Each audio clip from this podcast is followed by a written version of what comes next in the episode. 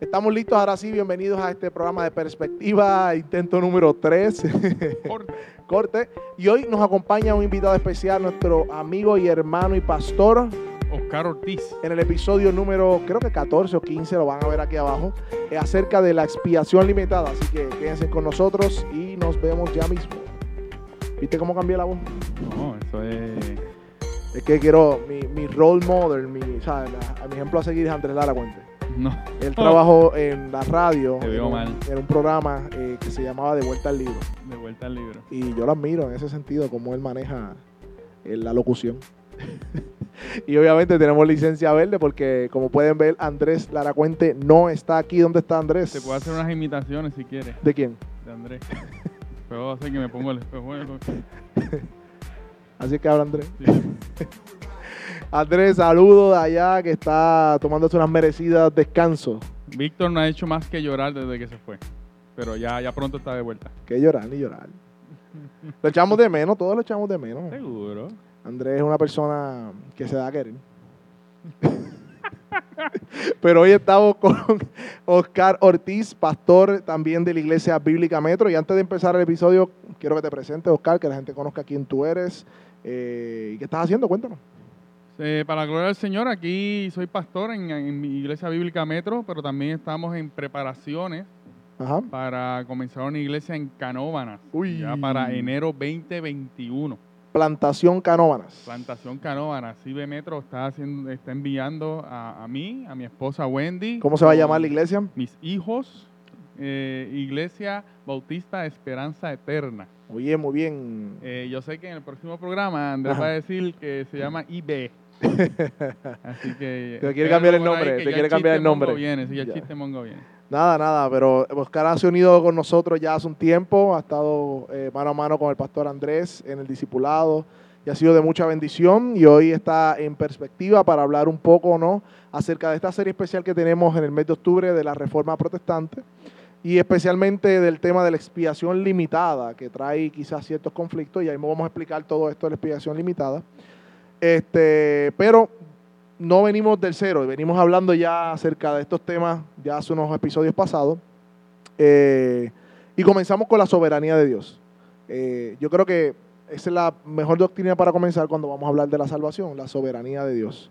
Y en ese caso, la soberanía de Dios dijimos que Dios, todo lo que existe, todo lo que es, son, eh, todo lo que es realidad, son decretos de Dios. Dios, es soberano, Dios controla todo, incluyendo eh, la vida de aquellos que Él ha de salvar. Y eso pues pone en contexto ¿no? todo lo demás.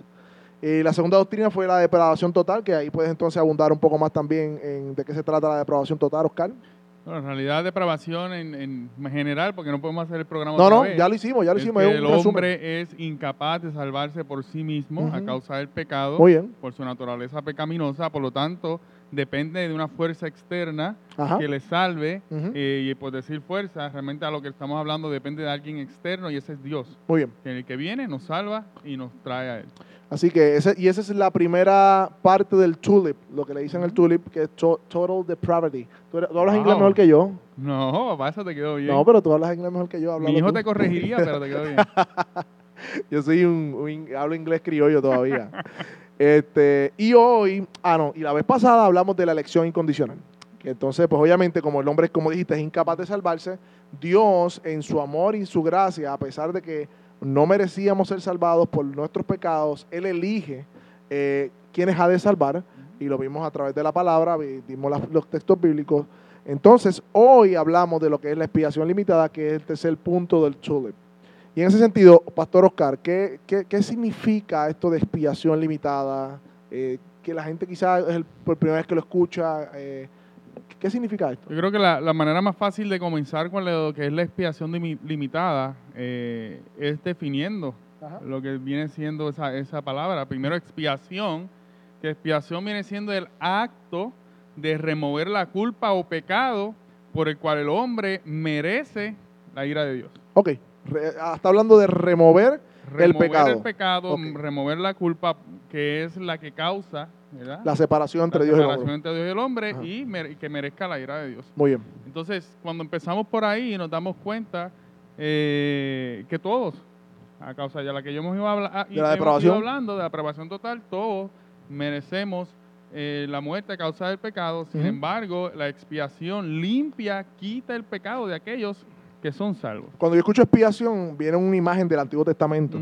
Este, a, a ese, a ese momento en donde Dios le dice al pueblo de cómo iba a hacer ofrenda y qué esa ofrenda representaba, que eran otra cosa que ese animal en repre- representación del hombre pagaba las consecuencias del pecado del hombre. Pero si lo dejamos en la expiación, tenemos un gran problema. Exacto, Porque esa culpa tiene que ser pagada. exacto, alguien tiene que pagar por esa deuda, por, e- por ese crimen. exacto. Por lo tanto, la expiación viene conectada a lo que también llamamos lo que es la propiciación. ok, Y, y si la expiación es lo que quita la culpa del, del pecador para poder ser salvo, eh, la propiciación es el acto que satisface la justicia de Dios. O sea, eh, es en quien es el acto en quien Dios aplica su ira.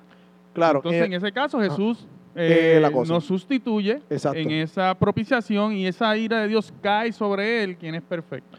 es como en el Antiguo Testamento era el animal, pero que apuntaba, ¿no? El, el- el cordero apuntaba al cordero inmolado que quita el pecado del mundo, que dice Juan, que es Jesús. Entonces Jesús se convierte en nuestro, en nuestro cordero que va y muere en nuestro lugar para quitar no solamente el pecado, sino satisfacer la ira de Dios y poder entonces nosotros tener relación con Dios a través de la justificación. Así que Cristo Perfecto. remueve la pena de muerte, Muy bien. Cristo es quien paga esa deuda del pecado y, y nos sustituye al momento de recibir esta justa ira de Dios. Y hasta aquí yo creo que toda iglesia, eh, entre paréntesis, evangélica, que se denomina cristiana, eh, ¿verdad? Cree igual que nosotros. Sí, eso es la expiación, eso eh, Jesucristo nos perdona, pone- Él se pone en nuestro lugar en la cruz y recibimos la justicia de Él a través de creer en Él. Yo creo que en general, de manera general y, y superficial, por decirlo de alguna manera, todo el mundo cree eso. Pero ¿cuál es el problema entonces con la palabra limitada? Pues ahí está el punto. Lo que separa eh, esta doctrina de la salvación de, de la reforma protestante, que vino como consecuencia de la reforma protestante, ah, y que todavía se mira con perspicacia y con, con, ¿verdad? un poco de, de- de temor, es que la palabra limitada. Eso quiere decir que ese sacrificio es, eh, lo que dice ¿verdad? en inglés, quizás no es la mejor traducción, pero lo que quiere decir es que ese sacrificio está limitado o está eh, diseñado para cierto tipo de personas, no para todo el mundo en general. Yo creo que uno de los problemas que tenemos cuando escuchamos esa palabra limitada es que la queremos aplicar a nuestro contexto como Ajá. nosotros lo vemos. Por ejemplo, escuchamos expiación limitada y tal vez pensamos, ah, entonces quiere decir que ese sacrificio es limitado en poder. Ajá. o no tiene la suficientemente fuerza de hacer lo que tiene que hacer. Y eso no es lo que estamos No, diciendo. no, eso no es. Sino que en diseño, en la Ajá. manera en que Dios diseñó esa expiación, Ese se acto diseñó salvífico. únicamente para cierto grupo de personas, ¿verdad? Para los hijos, aquellos que, que Dios iba a salvar. Por lo tanto, Él es el que pone la línea, Él es el que pone el límite para no pasar. De para quiénes límite. es. Mira, mi- mi- y voy a- voy a tratarlo de hablar en arroyo bichuela. Lo que estamos diciendo, esta, o esta doctrina afirma, aunque vamos a explicar los textos en un momento, es que la, el sacrificio de Jesús en la cruz, el sacrificio expiatorio de Jesús en la cruz, no es, no es para, no es para todo el mundo en el sentido de que aplica efectivamente para todo el mundo, sino para los elegidos. Exactamente. Y claro, ahí es que entonces levantan bandera muchas personas, porque hay textos que parecen, que vamos a hablar algunos de ellos, que dicen que ese sacrificio se aplica para todo el mundo, pero lo que no estamos viendo, si cuando decimos eso, es que hay unas implicaciones detrás de eso, que entonces estaríamos contradiciendo muchas cosas de la misma palabra de Y Dios. viendo la palabra expiación, vemos que es quitar pecado. Ajá, Por lo empezando por ahí, empezando por expiación. Ajá. Empezando por expiación es quitar el pecado y sabemos que Dios no quitó, Él no quita el pecado de todos en el universo, de Ajá. todos en el mundo, sino de aquellos a los que Él salva. Exacto. O sea, una, una explicación lógica de esto es, Dios es soberano, es santo, el hombre es pecador, el hombre está depravado, o sea, Dios, Dios diseñó al hombre que dentro de su soberanía el hombre pudiese decidir y la Biblia dice que el hombre no decide por Dios, el hombre naturalmente dice no busca a Dios, no hay ningún justo, ninguno bueno, ninguno que entienda, ninguno que busque a Dios. Ok, esa es la condición. O sea que por la, por la voluntad propia del hombre jamás iría a Dios a menos que Dios haga una obra regeneradora que viene la elección. Así que esos elegidos son aquellos que son entonces eh, aplicado el sacrificio de Cristo y no para todo el mundo. O sea que si se- seguimos la secuencia lógica de la salvación, hace sentido eh, explicar la expiación limitada de esa manera. Vamos a ver dos o tres pasajes bíblicos para ir dándole forma Sí, sí, a lo que claro. estamos hablando. Entonces, ¿Qué ir- texto? Ir, añadiendo. Eh, tenemos Juan 6, Juan, del capítulo 6. 35 al 39, y ahí vemos la misión de Cristo. Y es Ajá. Cristo mismo hablando, eh, luego de, de- del milagro de los peces y los panes, el- lo- la multitud va a buscar a Jesús, no lo encuentra, Ajá. y se montan en la barca, lo persiguen hasta que le encuentran y le dicen, ¿verdad? Que, que les muestre más señales, y Jesús les, dice lo siguiente. Jesús les dijo, yo soy el pan de vida. El que viene a mí no tendrá hambre, y el que cree en mí nunca tendrá sed. Ajá. Pero ya les dije que aunque me han visto, no creen. Todo lo que el Padre me da, vendrá a mí. Y al que viene a mí, de ningún modo lo echaré fuera. Porque he, de- he descendido del cielo, está haciendo referencia a Mana, no para hacer mi voluntad, sino la voluntad del que me envió. Y esta es la voluntad del que me envió, que de todo lo que Él me ha dado, yo no pierda nada, sino que lo resucite en el día final. Porque esta es la voluntad de mi Padre, que todo aquel que ve al Hijo y cree en Él tenga vida eterna. Y yo mismo lo resucitaré en el día final. O sea, eso está diciendo que la misión central de Jesús es salvar para aquellos a quien Dios le dio a Jesús. Es como quien dice, las personas, los seres humanos, son un regalo de Dios el Padre, a Dios el Hijo. Y Él vino, Jesús vino, para hacer una obra de salvación para esas personas. Eso es lo que está diciendo. vemos la parte de la, de la limitación Ajá. y es el límite a que Dios pone a quienes son los que van a ser salvos.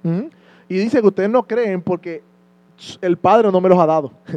Ah, hay una relación o en cuanto a creer y en cuanto a la voluntad del Padre con aquellos que son salvados. O sea, ustedes no vienen a mí, ustedes no creen porque ustedes, el Padre no me los ha dado. Y todo el que viene a mí, o sea, que el Padre se lo dio, pues yo lo voy a salvar. Y, y parte del tema que vamos a estar hablando ahorita también, que es de eh, llamamiento eficaz, ahí también se, se ve lo del llamamiento eficaz, porque Claro. él dice que no va a perder a, A, ninguno. Exacto. Si, si Dios dijo que se salvan 100, son 100, no 90, no 80, Ajá. porque ya Dios puso, dispuso quién eran aquellos que habrían de ser salvos y es un 100% de los que Él Ajá. determinó que se iban a salvar, son los que llegan. Hay otro texto que me llama la atención que está en Juan 17. No sé si lo tienes por ahí. Y es bien importante que los, ¿verdad? los que están viendo esto, que puedan apuntar estos textos, estudiarlos en su casa. Y Jesús hace una oración sacerdotal por sus discípulos. Y en un momento de la oración él le dice, no ruego por el mundo, sino por los que me diste. Bien importante eso.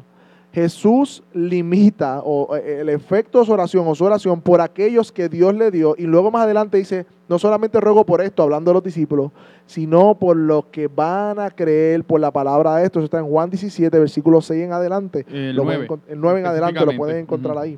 Así que Jesús estaba intercediendo, no, no por todo el mundo en general, sino por aquellos que el Padre les dio, incluyendo los discípulos y los que habrían de creer por la palabra de los discípulos, que ahí estamos tú y yo. O sea, que Jesús intercedió por nosotros antes de ir a la cruz. También tenemos en Juan 10, tenemos que los judíos vienen a reclamarle a Jesús y Ajá. Jesús le dice lo siguiente. Entonces los judíos lo rodearon y le decían, ¿hasta cuándo nos vas a tener en suspenso? Tú eres el Cristo.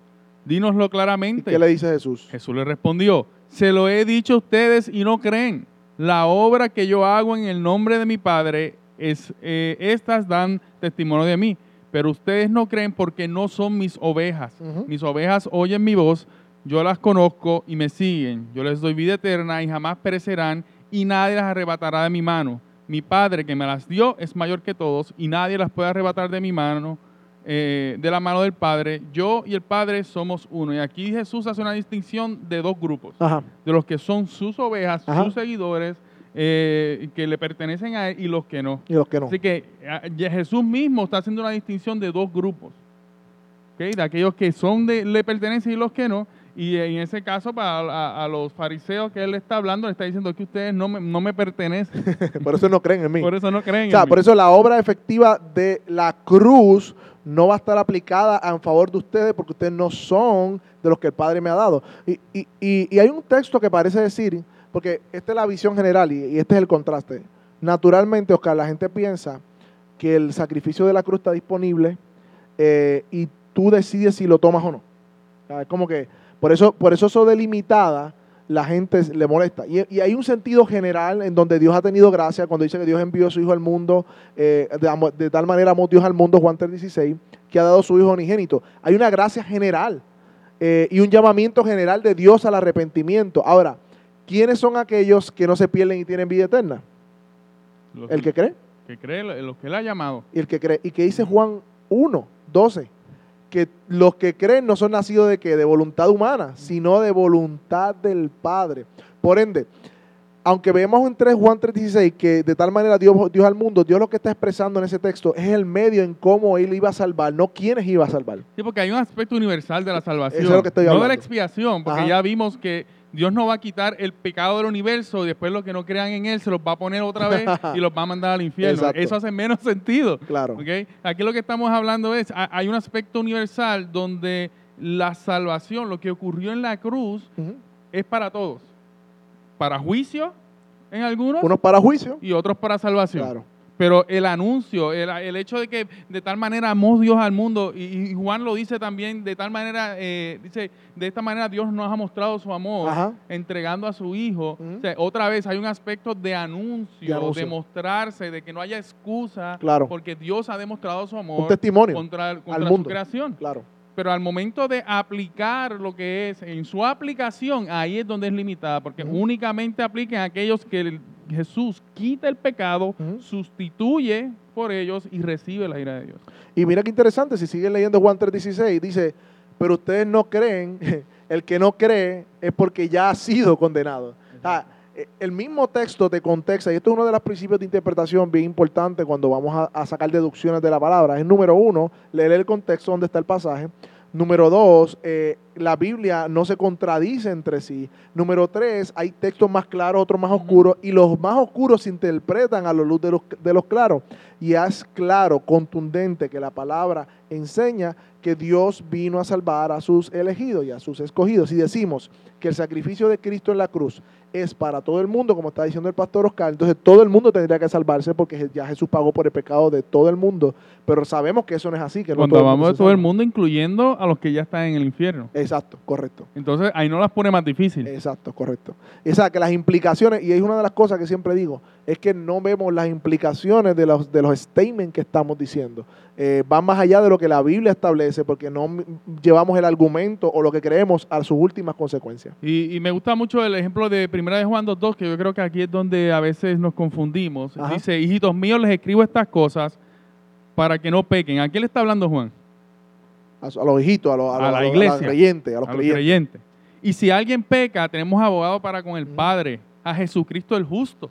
Él mismo es la propiciación, o sea, la sustitución por nuestros pecados, y no solo por nuestros, sino también por los del mundo entero. ¿Qué Ahí pasó está, ahí? y ahí está. Oscar, dime tú, porque yo me perdí ahí. ¿Te perdiste? Sí, dime. No sabes lo que está Para eso tú pasando. eres pastor.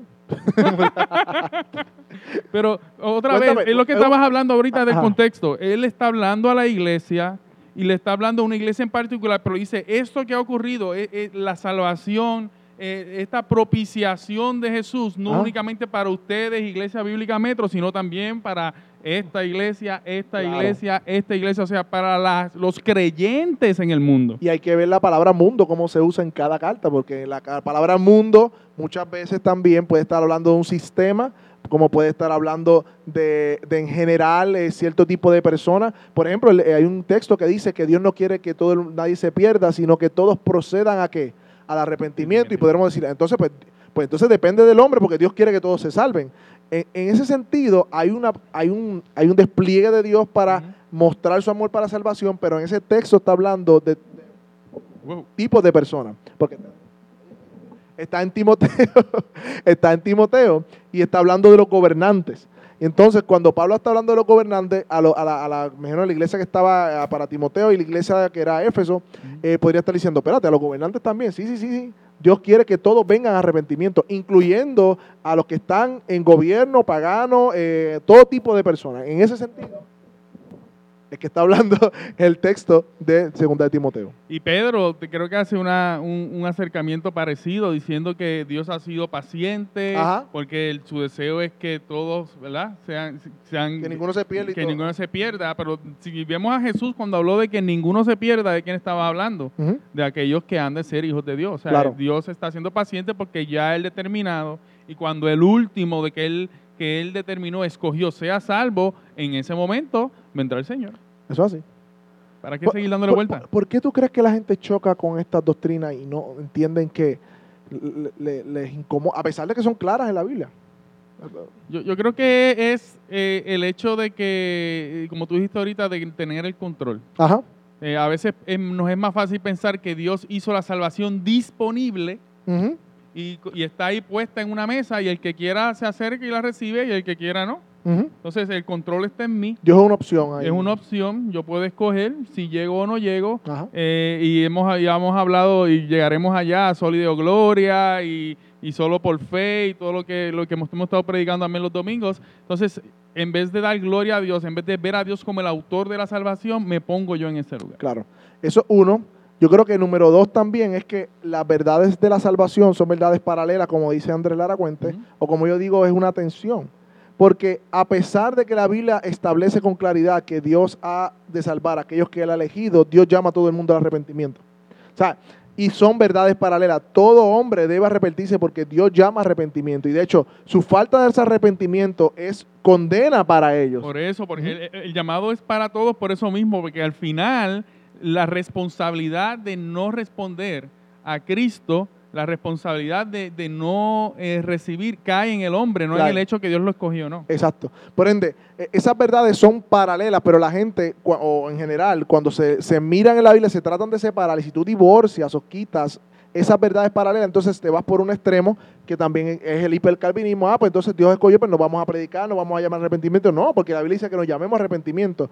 No, Dios no. Entonces el otro extremo sería, no, Dios, eh, Dios no elige, Dios no salva. Tú tienes que arrepentirte, tú eres el que tienes que hacerlo todo y Él entonces responde a lo que tú hagas. No, Dios ha, Dios ha revelado las dos cosas y las dos cosas van de la mano. Es una aplicación importante porque aún los discípulos cuando predicaban, vemos en la predicación de, de Pedro, Ajá, él, él, no dijo, déjame ver quiénes son los elegidos, ustedes arrepiéntanse y bautícense, Llamó a todos. ustedes váyanse, no, él los llama a todos y, y nosotros como creyentes debe haber una urgencia de Ajá. llamar a todos al arrepentimiento. Decía un pastor eh, de estos antiguos que decía, si yo supiera quién ha de, quién ha de ser salvo, ¿verdad? Ajá. Yo estaría levantando camisas a ver quién tiene la marca para entonces predicarle. Ajá. O sea, ese no hace sentido. O sea, abrimos, eh, hablamos, eh, proclamamos, porque en eso damos gloria a Dios también, en revelar su poder, revelar su gracia, revelar su gracia por medio de lo que Él hizo en la cruz del Calvario. Y aquellos a los que Dios ha estado trabajando en el corazón, los va a traer arrepentimiento y fe. Y es posible que si Dios ha de salvar a una persona, esa persona no se resista a eso. Pero es efectivo o no es efectivo. Por eso, porque hay personas que dicen, hay un texto que dice que Dios es un caballero. Dios, un caballero, Él toca la puerta. Él toca la puerta y llama. Y, si, alguno abres- oye su voz Y si tú abres, y tú abres la puerta, él cenará contigo. Pero si lo dejas afuera y se moja, le cae un aguacero, pues entonces no- está en ti, si eres salvo o no. ¿Qué, qué- qué tú me dices de ese texto, de esa, de esa conmovisión de que yo puedo resistir la gracia de Dios? Es que ya lo hemos ido discutiendo, hablamos de la depravación total. Ajá. Si Dios no pone una nueva voluntad en nuestro corazón, no hay manera que nosotros abramos esa puerta. Eh, sí Dios llama, pero Dios sabe a quién está llamando. Ajá.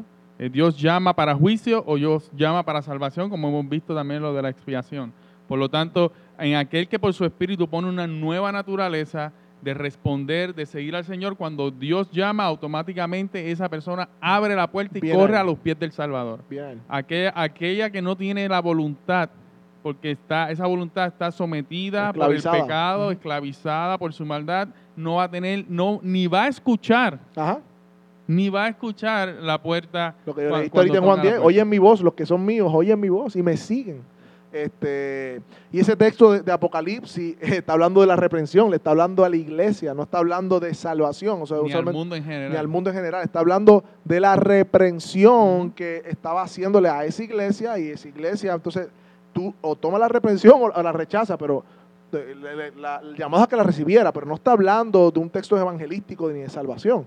Este, es como si, si Dios quisiera hacer algo, pero no puede. O sea, es que yo quisiera salvarlo, pero es que no quiere, mano. Entonces, sabes, ahí yo- el limitado que estamos limitando a Dios. ahorita es limitando el poder. El poder de la salvación. no limitamos lo- lo- los designios y ¿verdad? Lo- lo- las, las líneas que Dios ha trazado. Y por eso la soberanía de Dios eh, eh, coaliza todo esto, porque Dios hace todo lo que Él quiere hacer. O sea, no, no hay nadie que diga qué haces, dice, dice, dice el texto bíblico. No hay nadie que tome su mano y diga, espérate, ¿qué tú haces? Eh, no, no, no. Si Dios ha de salvar a una persona, esa persona ha de venir a salvación. Claro, en el diseño de la salvación, Dios cambia su naturaleza, esa persona responde en arrepentimiento y fe. Pero en ese sentido, Dios es el que salva y sigue siendo el que se lleva la gloria, no nosotros mismos. Y yo creo que la última razón por la cual estas doctrinas no son tan aceptadas por el hombre en general, aunque son bíblicas, es porque hieren el orgullo humano porque nos deja sin ningún mérito, sin ningún crédito, sin ningún tipo de yo soy más espiritual que aquel porque yo decidí. No, no, no, tú viniste a Él porque Él te llamó, Él cambió tu naturaleza pecaminosa, te escogió desde antes de la fundación del mundo y su gracia fue irresistible para ti, tú no, no hay mérito. Entonces eso a la gente lo, en general le ofende, al orgulloso le ofende porque quiere siempre eh, tener algo donde decir yo hice, yo, yo logré y, en cuanto a la salvación más todavía. Y por eso es otra de las razones que yo entiendo que que estas doctrinas eh, usualmente las la, miran de lejos o dicen que son herejías sin ni siquiera analizarlas. Sí, porque queremos, queremos, poner puntos exactos, queremos poner, de hecho, nosotros hablamos sobre teología, de la salvación y todas estas cosas, y realmente lo estamos tratando de explicar, pero no podemos ver claro, eh, de manera tangible el proceso. Eh, y yo creo que en este proceso hermoso de que Dios pone una nueva voluntad en nosotros, sí hay un mover voluntario, pero es porque Dios puso esa voluntad en nosotros. O sea, no es robótico, no, es, no es obligado, no es... Él pone esa voluntad, esa voluntad toma control de nuestra vida y nos permite de manera voluntaria el acercarnos y, buscar esa salvación. Que no anula nuestra persona, ni nuestros hechos, ni nuestra responsabilidad. Todo lo contrario, sino que la energiza con su Espíritu Santo para crecer en santidad. Yo creo que estamos ready, este Oscar. Eh, el próximo sería la perseverancia o la preservación de los santos. Me encanta eso. Así que quédense conectado a. Con, uy, conectado, estoy como víctima. Uh. a perspectiva. Pueden compartirlo en YouTube, SoundCloud, eh, Spotify, eh, Apple Podcasts.